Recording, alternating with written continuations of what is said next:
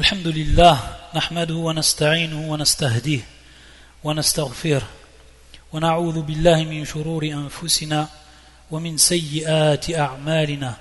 من يهدي الله فلا مضل له ومن يضلل فلا هادي له. وأشهد أن لا إله إلا الله وحده لا شريك له وأشهد أن محمدا عبده ورسوله صلى الله عليه وعلى آله وصحبه وسلم تسليما كثيرا اما بعد Donc nous poursuivons bi'idnillahi ta'ala l'explication la traduction et l'explication du livre Ahkam wa Manasik al-Hajj wal Umrah du Cheikh al-Islam Ahmed ibn Abd al-Halim ibn Taymiyyah rahmatullah alayh. Le dernier passage qu'on a lu du Cheikh dans son livre rahimahullah ta'ala, concernait la question principale de la purification et le tawaf. Est-ce qu'on doit être pur en état de pureté lorsqu'on fait le tawaf? Et bien entendu, cette question, le shir, il l'a développée, il l'a argumentée, suivant son avis. C'est ce qu'on a vu en dernier du livre du shir. Ensuite, il dit « Wa qawluhu wa tawafu bil » لم يثبت عن النبي صلى الله عليه وآله وسلم ولكنه ثابت عن ابن عباس وقد روي مرفوعا ونقل بعض الفقهاء عن ابن عباس أنه قال إذا طاف بالبيت وهو جنب عليه دم ولا ريب أن المراد بذلك أنه يشبه الصلاة من بعض الوجوه ليس المراد أنه نوع من الصلاة التي يشترط لها الطهارة.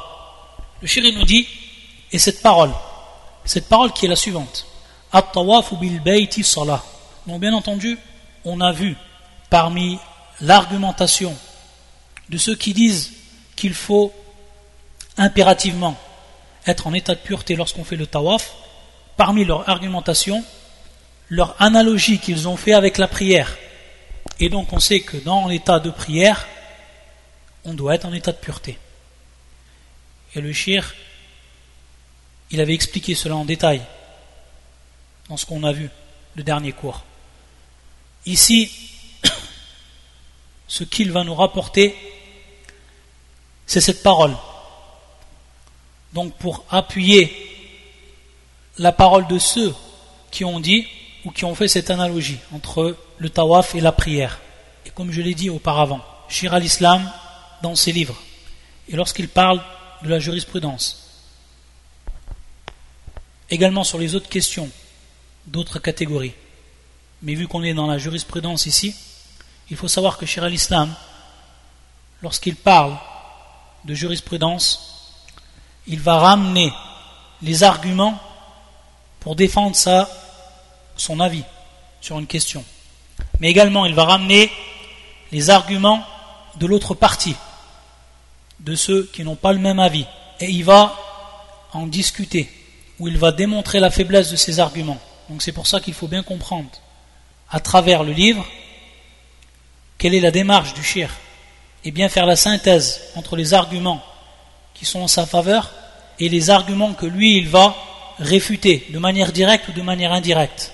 Donc c'est là qu'il faut être concentré, avoir un minimum d'attention pour bien comprendre à quel moment le shir il va parler d'un argument et que cet argument c'est en sa faveur et un autre moment où il va parler d'un argument et cet argument c'est en réalité pour le contrer qu'il le ramène. Donc bien faire la part des choses pour comprendre le fil de cette argumentation. À la ici il dit Il nous dit que cette parole-là, elle n'a pas été attestée comme étant celle du prophète sallallahu mais elle a été attestée comme étant la parole d'Ibn Abbas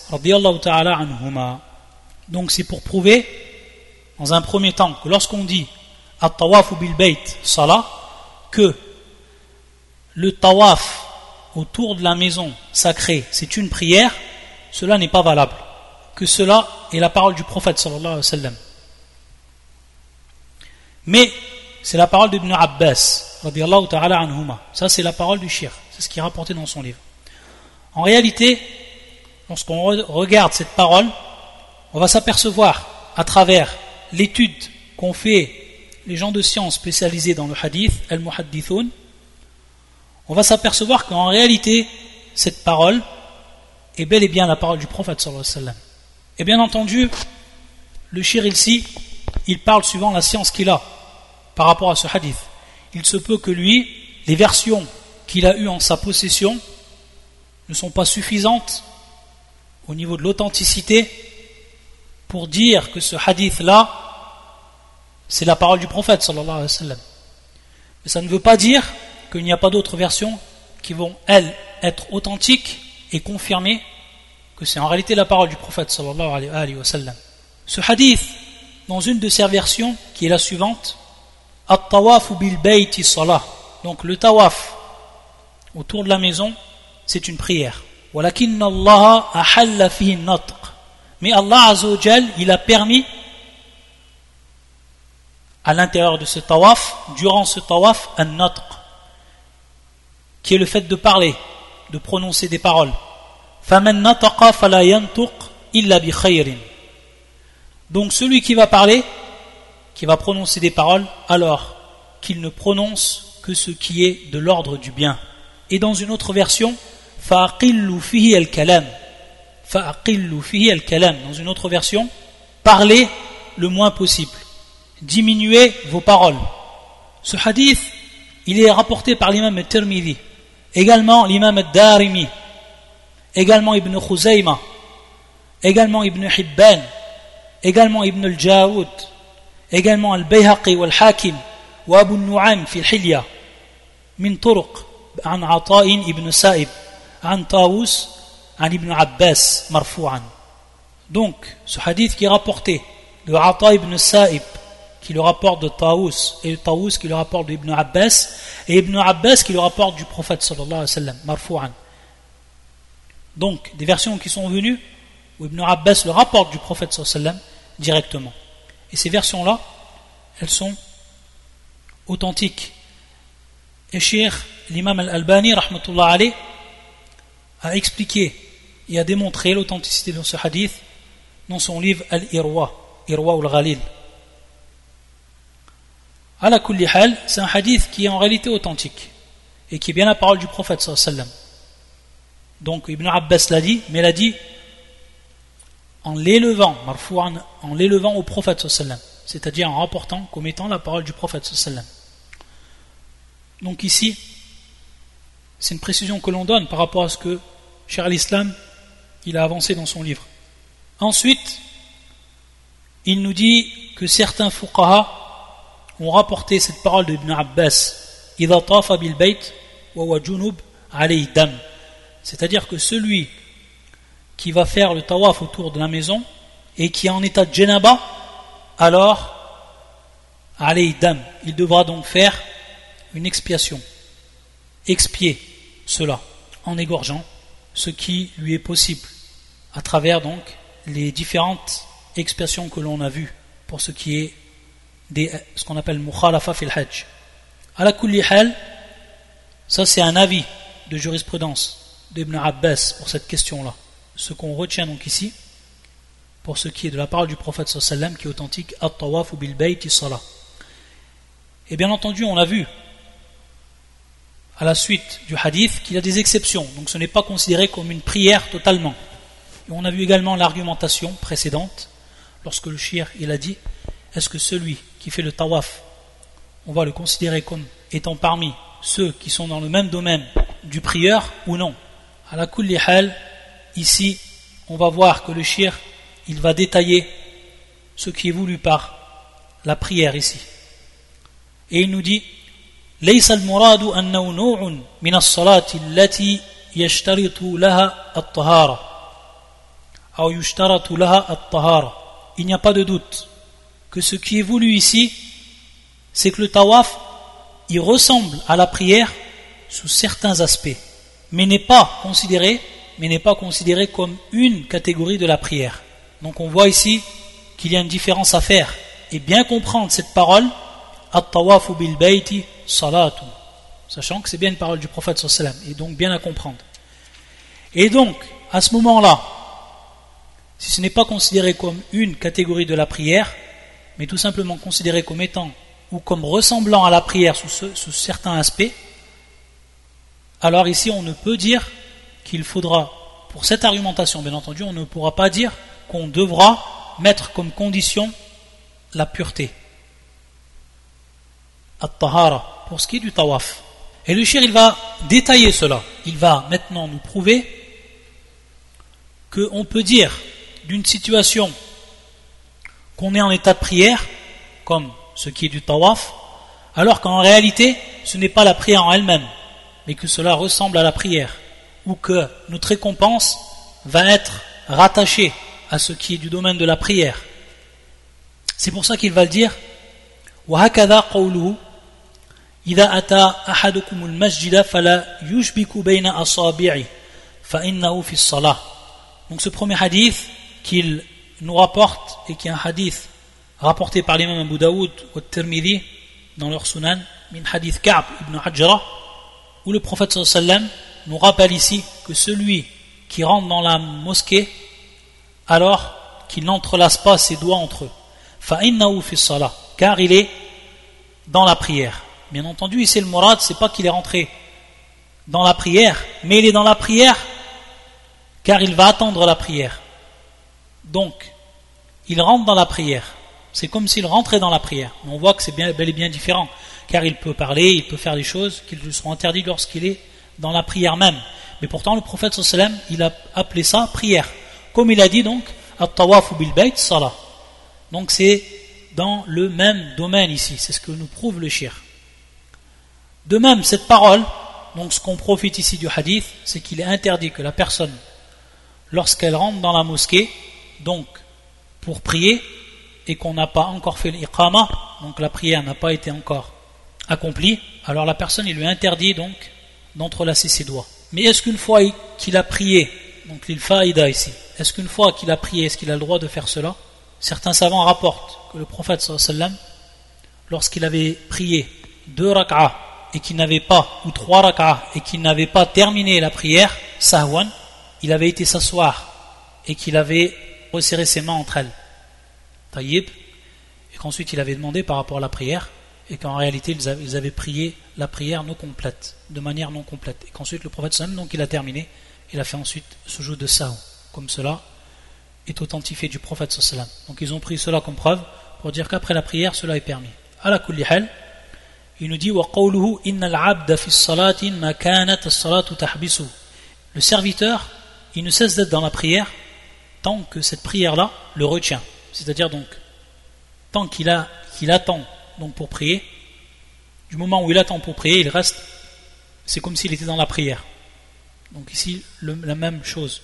Ce hadith, il est rapporté par l'imam al-Bukhari, une hadith Abi Huraira, ta'ala anhu. Également, cette version, وَمَدَامَ يَنْتَظِرُ الصَّلَاةِ tant qu'il attend la prière. Ce hadith qui est rapporté par l'imam al-Tirmidhi, min hadith également Abi Huraira. Et également cette version, وَمَا كَانَ يَعْمِدُ إِلَى الصَّلَاةِ Ce hadith qui est rapporté par, par l'imam muslim et qui est également un hadith rapporté par ou une, une version de Abi Huraira radiallahu ta'ala anhu وَمَا كَانَ يَعْمِدُ إِلَى الصَّلَاةِ c'est-à-dire du moment où il a eu l'intention de partir à la prière pour la prière, alors il se trouve dans la prière. Donc on voit toujours que ce, n'est, ce qui est voulu ici, c'est pas qu'il est dans la prière au moment où il prie, même avec les gestes qui lui sont commandés, mais qu'il est dans l'état de prière par rapport à l'ajr, par rapport à la récompense, etc. Donc ici c'est tout simplement pour prouver cet aspect-là.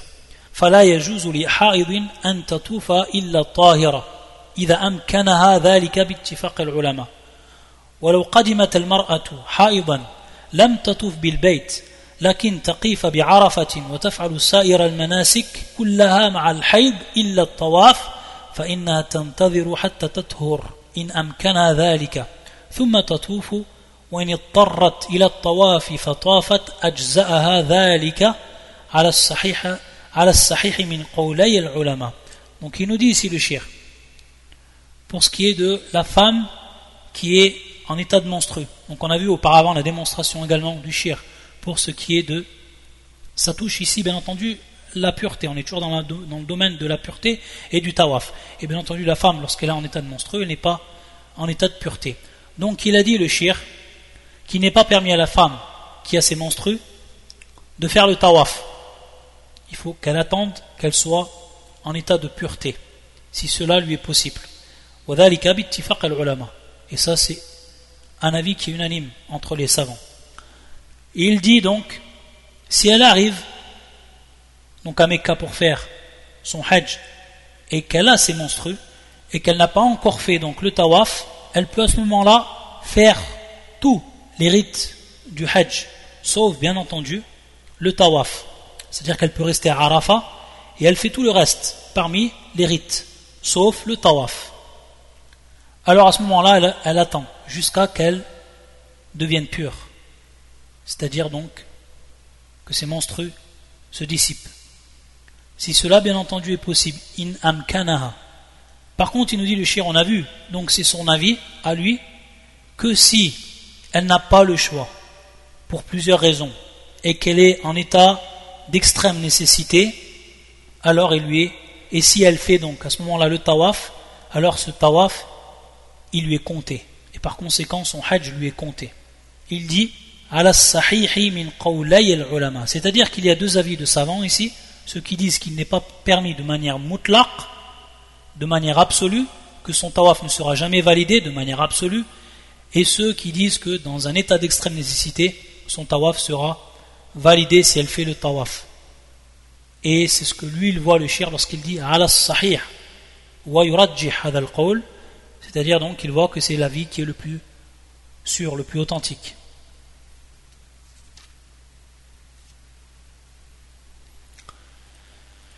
Bien entendu, ce qu'a dit le shir auparavant, pour ce qui est de la femme qui est monstrueux, et qu'elle doit donc attendre jusqu'à ce qu'elle qu'elle devienne pure, qu'elle se purifie, cela est basé bien entendu sur un hadith du prophète sallallahu alayhi wa sallam, hadith qui est authentique, muttafaqun alayh min hadith Abi Huraira radiyallahu ta'ala anhu, où le prophète sallam a dit à Aïcha, lorsqu'elle est venue le voir, il lui a informé donc de son état, il lui a dit le prophète sallam If'ali kama Fais comme le pèlerin fait.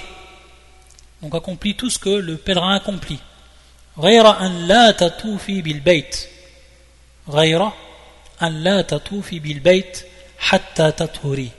Exception faite ici et qui est la suivante ne fais pas le tawaf autour de la maison jusqu'à que tu deviennes pur. Jusqu'à que tu deviennes pur.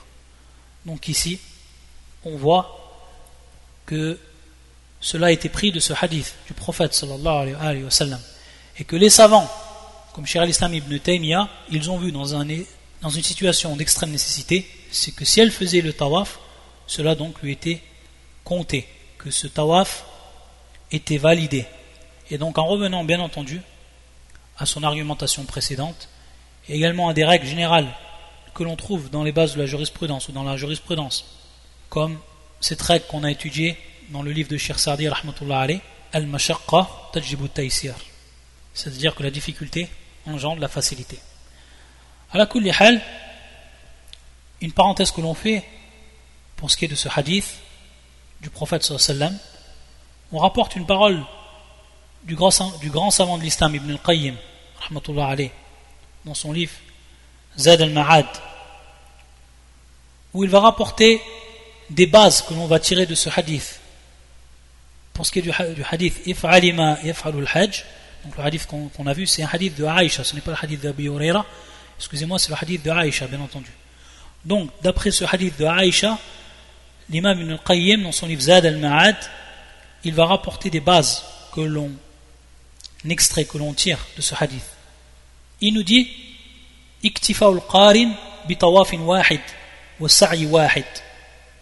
Donc, celui qui est qarin, donc bien entendu, tous ces termes, on les a vus au début de l'explication du livre pour ce qui est de Mutamattir, Al-Qarin ou Al-Mufrid. Donc ceux qui ont suivi les cours, ils savent faire la différence, ils connaissent. Donc ici on va comprendre et on va tirer de ce hadith que celui qui est en état, que celui qui est Qarin parmi les pèlerins, il lui suffit donc un seul tawaf. Il lui suffit un seul sa'i, bayna safa wal marwa. Uniquement. Un seul tawaf et un seul sa'i.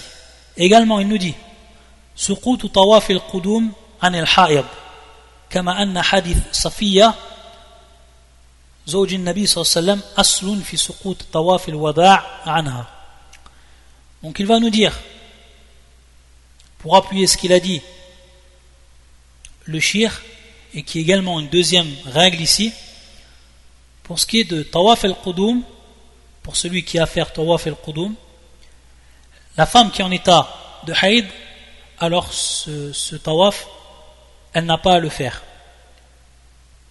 Ce tawaf, elle n'a pas à le faire. C'est ce qu'on prend donc de ce hadith.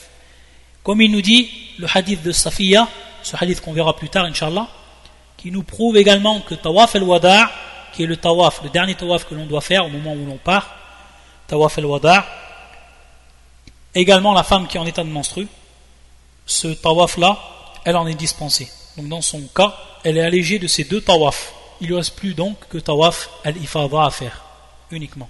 Et également la troisième règle qui nous dit le shir, أن إدخال الحج على العمرة للحائض جائز كما يجوز للطاهر وأولى c'est-à-dire donc que le fait de faire entrer le hajj dans la umrah pour ce qui est de la femme qui est en état de menstru cela lui est permis. Comme bien entendu c'est permis pour celui qui est en état de pureté. Minbab aoula à plus forte raison. Car pour ce qui est de son cas elle, elle est ma'dhura, c'est-à-dire qu'elle est pardonner et qu'elle a besoin de cela. Également, il nous dit, parmi les règles que l'on prend,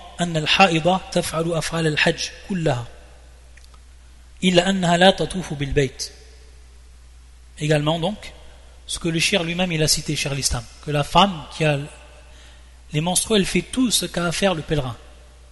À part, bien entendu, le tawaf. Et bien entendu, ce, qui est plus qu'évident, tout ce qui est du domaine des prières, les prières, elle ne les fait pas. Également, on va comprendre de ce hadith, et ça, on l'a vu aussi dans les, dans les premiers cours du livre. Ce qu'on appelle donc at-tan'im, cet endroit, ça fait partie donc du hil. Donc c'est en dehors du haram également, il nous dit Jawaz umraten fi sanatin wahida bal fi shahrin wahid. C'est-à-dire également, ici, on a la permission de faire une umrah ou de faire deux umrah dans une seule année et même dans un seul mois. Et encore d'autres points qu'il a rappelés, le shir, rahimallahu ta'ala. Ensuite, il dit فإذا قضى الطواف صلى ركعتين الطواف وإن صلاهما عند مقام إبراهيم فهو أحسن ويستحب أن يقرأ فيهما سورتي الإخلاص قل يا أيها الكافرون وقل هو الله أحد ثم إذا صلاهما استحب له أن يستلم الحجر ثم يخرج إلى الطواف بين الصفا والمروة ولو أخر ذلك إلى بعد طواف الإفاضة جاز Ensuite, il nous dit le shir, donc on était ici dans ce rite qui est le tawaf. Il nous dit le shir donc, lorsque le pèlerin il finit son tawaf. Et ici, bien entendu, lorsqu'on dit il finit son tawaf, c'est valable pour toutes les catégories de tawaf. Et on va voir à la suite que le shir va nous dire qu'il y a trois catégories de tawaf, qu'il y a trois tawaf. Donc ça, c'est valable bien entendu pour les trois, ce qu'il va dire. Donc lorsque le pèlerin il a fait ses sept tours, à ce moment-là, lorsqu'il arrive donc au niveau de Al-Hajar al-Aswad, donc le coin de la pierre noire, c'est là d'où il a débuté et qu'il finit donc par là, bien entendu. Donc il a fini ses sept tours. Qu'est-ce qu'il fait à ce moment-là? Il va prier deux rak'ah. Il va prier deux unités de prière. Tayyib.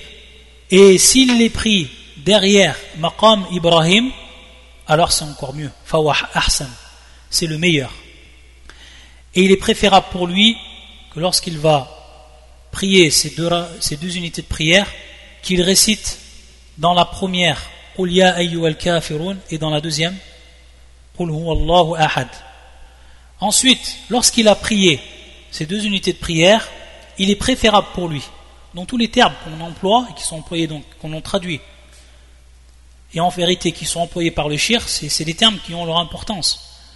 Quand on dit istuhibba, c'est-à-dire il est préférable, c'est-à-dire que c'est pas obligatoire. Donc tous les termes qui sont employés ici par Shir al-Islam, comme un jurisconsulte, ils ont leur importance et leur valeur. Donc, lorsqu'il a prié ces deux unités de prière, il lui est préférable de toucher la pierre. Donc, si il a réussi à prier derrière Maqam Ibrahim, ce qui est le meilleur pour lui, il revient donc vers la pierre noire pour la toucher. Et bien entendu, s'il ne peut pas la toucher directement, donc il fait signe, comme on l'a vu auparavant, ce qui était mashroua. Une fois qu'il a fait cela, alors il se dirige vers Safa ou Al-Marwa, donc les deux monts, As-Safa ou Al-Marwa, pour faire donc son sa'i, pour faire son sa'i. Et bien entendu, cela est pris du long hadith de Jabir radiallahu ta'ala anhu, Muslim, lorsqu'il nous a rapporté que le prophète sallam a fait cela, lorsqu'il a prié derrière Maqam Ibrahim, donc il est revenu pour toucher la pierre, et qu'ensuite il s'est dirigé, il a Bab Safa, Bab Safa. C'est-à-dire donc que si ensuite, pour ce qui est du Sa'yi, il retarde ce sa'i après le tawaf de al-ifada, alors cela est permis. On va revenir à cette question-là. Et on va continuer pour bien comprendre ce que dit le cheikh. C'est-à-dire donc que le hajj il comprend trois tawaf. Il comprend trois tawaf. Le premier, tawafun عند الدخول وهو يسمى طواف القدوم أو الدخول أو الورود والدخول والورود طواف عند الدخول وهو يسمى طواف القدوم والدخول والورود Donc le premier tawaf, c'est le tawaf lorsqu'on arrive à la Mecque. Pour celui, bien entendu, qui va faire la Umrah. Donc pour celui qui va faire la Umrah, il va commencer par ce tawaf qui s'appelle Tawaf al-Qudum. Tawaf al-Qudum. C'est donc le premier tawaf que l'on fait lorsqu'on arrive à Mecca. On l'appelle donc tawaf al-Qudum, on l'appelle également tawaf al-Dukhul et tawaf al-Wurud. Tous ces termes donc pour désigner ce premier tawaf. Donc on peut dire tawaf de l'arrivée, on peut traduire par tawaf de l'arrivée ou tawaf de la rentrée, etc. Le deuxième tawaf, الطواف الثاني وبعد التعريف ويقال له طواف الإفاضة والزيارة وهو الطواف الفرض الذي لابد منه كما قال تعالى الverset 29 de سورة الحج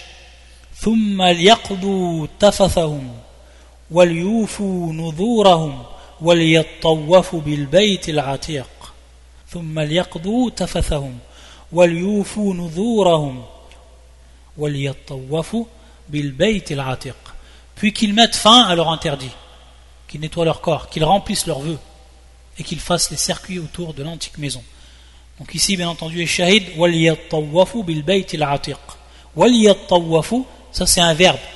Le verbe donc tawafa et qui est le fait donc de tourner, bien entendu, qui est pris de tawaf et qui est le fait de tourner autour de la maison. Et c'est un verbe ici qui est à l'impératif.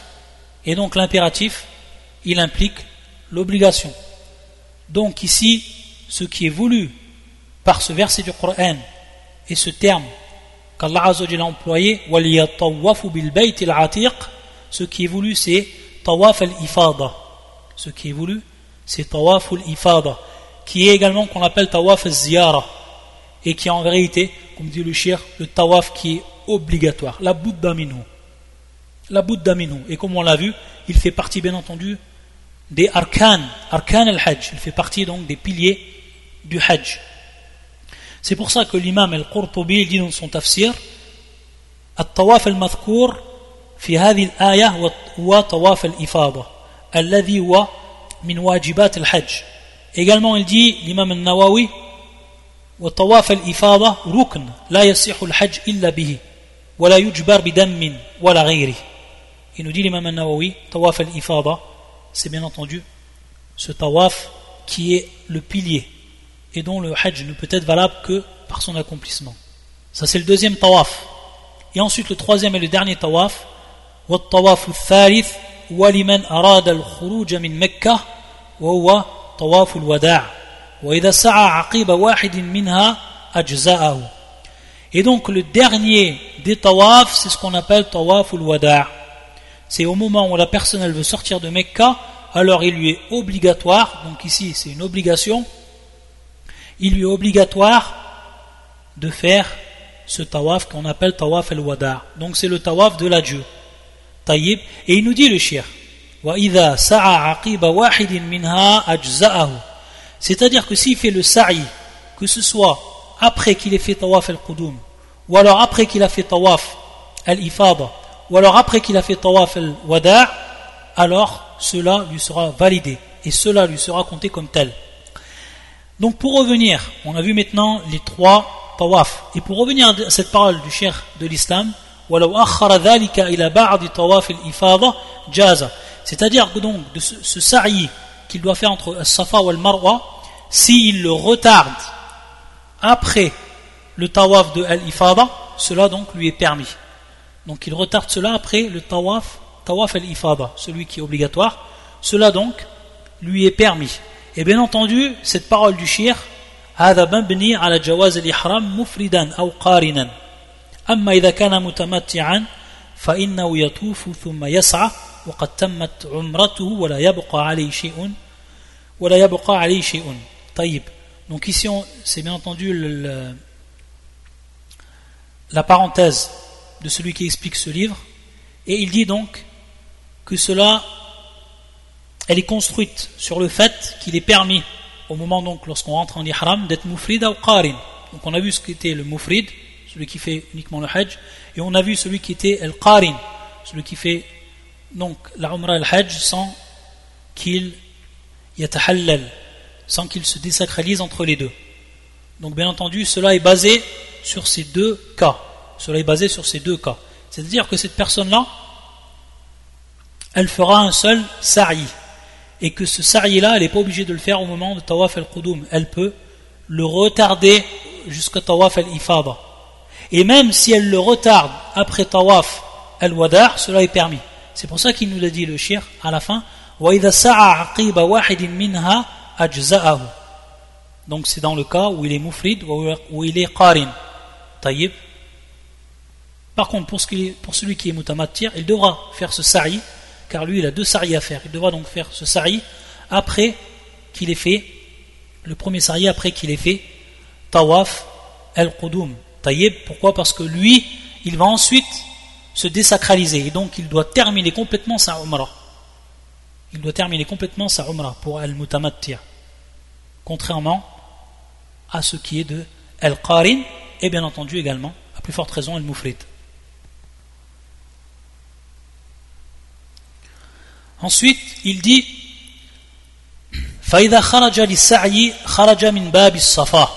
Donc, lorsqu'il a fini son tawaf, il se dirige donc pour accomplir son sa'i.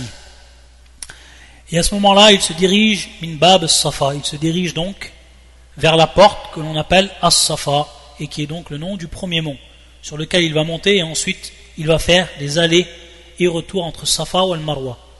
وكان النبي صلى الله عليه وسلم يرقي على الصفا والمروة وهما في جانب جبلي مكة فيكبر ويهلل donc ensuite, il se dirige en direction de Safa. Et le prophète sallallahu alayhi wa sallam, c'est ce qu'il a fait. Donc il s'est dirigé, il a monté vers As-Safa. Et il nous dit donc ces deux montagnes qui sont sur le côté de Mecca. Et à ce moment-là, yukabbir, yuhallil, wa Allah. C'est-à-dire donc qu'il dit le takbir, Allahu Akbar, wa yuhallil, qu'il dit la ilaha illallah. Et qu'il donc fait des doigts qu'il invoque Allah subhanahu wa ta'ala. Et il واليوم قد بني فوقهما دكتين فمن وصل إلى أسفل البناء جزاءه السعي وإن لم يصعد فوق البناء فيطوف بالصفا والمروة سبعا يبتدي بالصفا ويختم بالمروة ويستحب أن يسعى في بطن الوادي من العلم إلى علم من العلم إلى علم طيب. Donc ensuite le shir il nous dit à la hal ici que l'on fasse lorsqu'on se dirige en direction de Safa et bien entendu ici il y a, il y a comme une, bina qui a été faite c'est-à-dire bien entendu que le mont il était recouvert donc il nous dit le shir qu'on arrive en bas de cette construction et qu'on commence donc d'en bas sans avoir monté tout en haut donc du, mont, cela est permis et cela est validé. On n'est pas obligé de monter donc tout en haut du, mont. On peut rester donc juste en bas. Et ensuite, bien entendu, il fait des allées et des retours entre Safa ou Al-Marwa, en commençant par Safa et en finissant par Al-Marwa. En finissant par Al-Marwa.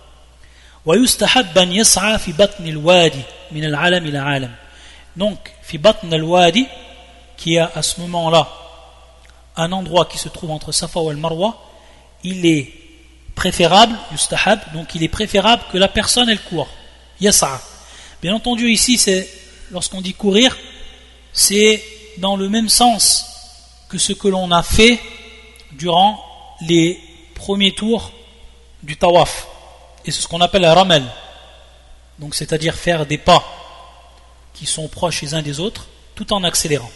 Donc, ici, c'est bimarna an Et de nos jours, c'est tout simplement deux lampes qui ont été placées, des lampes vertes, en guise de, signe ou d'emblème.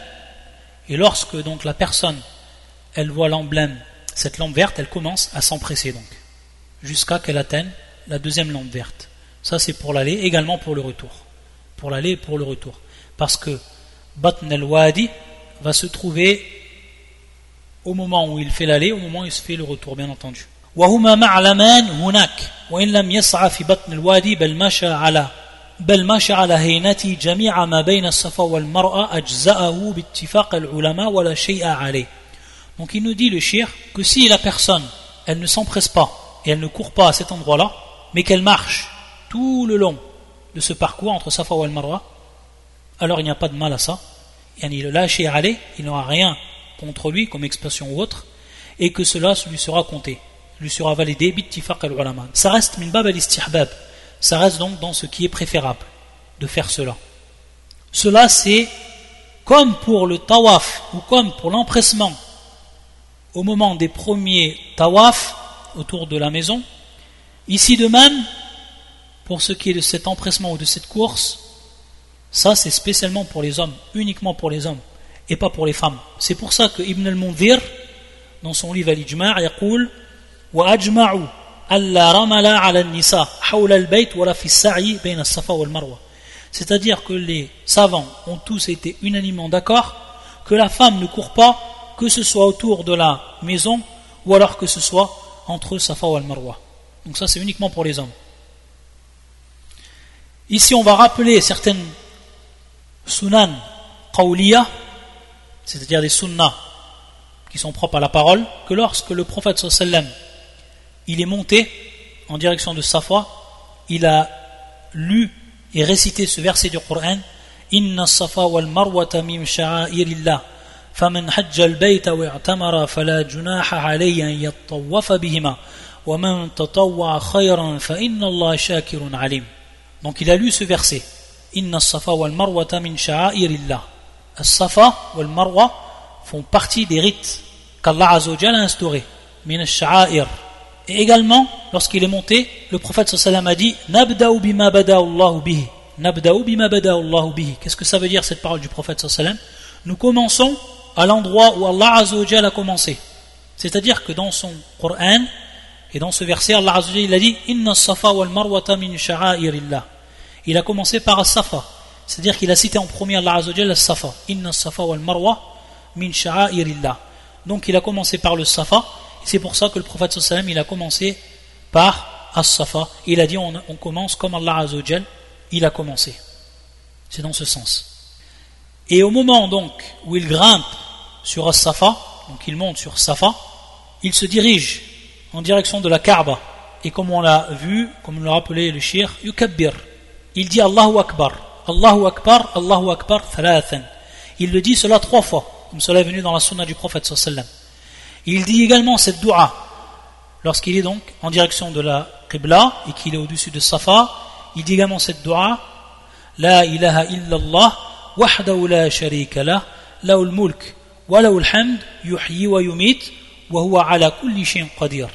il dit également cette dua, comme cela est venu dans la sunna du prophète sallam Ilaha illallah wahdahu la sharika lah, anjaza wa'dahu, wa nasara abdahu, wa hazim al-ahzab wahdah. Il dit cela trois fois. Donc tous ces doigts, il les dit trois fois. Et également, parmi la sunna, c'est qu'entre entre ces doigts, il invoque. Il invoque Allah Azzawajal. C'est-à-dire qu'il invoque, qu'il demande Allah Azzawajal, qu'il fait des invocations, ou alors qu'il demande également à Allah subhanahu wa ta'ala ce qu'il veut, ce qu'il a besoin. Tout cela, à ce moment-là, c'est permis. Lorsque il descend du Safa et qu'il va donc se diriger en, direction de Al-Marwa, il dit cette dua Rabbi warham c'est-à-dire qu'Allah Azzawajal nous pardonne et nous fasse miséricorde innaka antal a'azzul akram innaka antal a'azzul akram à la hal pour ce qui est de cette dua Rabbi warham innaka antal a'azzul akram cela est venu de la part des salafs c'est-à-dire une dua que disaient les salafs donc il n'y a pas de mal là bas il n'y a pas de mal à la dire également ça donc c'est pour compléter ce que le shir nous dit dans son livre.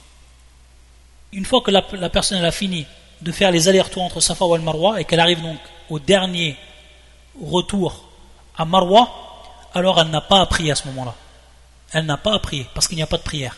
La seule prière qu'il y a, c'est à la fin du tawaf qu'on a fait autour de la maison, uniquement. Et ça, bien entendu, c'est pris de la sunna du prophète sallallahu et l'avis unanime des salafs et des savants de l'islam. On s'arrête ici et on continuera mardi pour ce qui est de la suite du cours et des paroles et l'explication du shir. Subhanakallahu bihamdika. Shadu an la ilaha illa anta astaghfiruka wa atubu ilayk.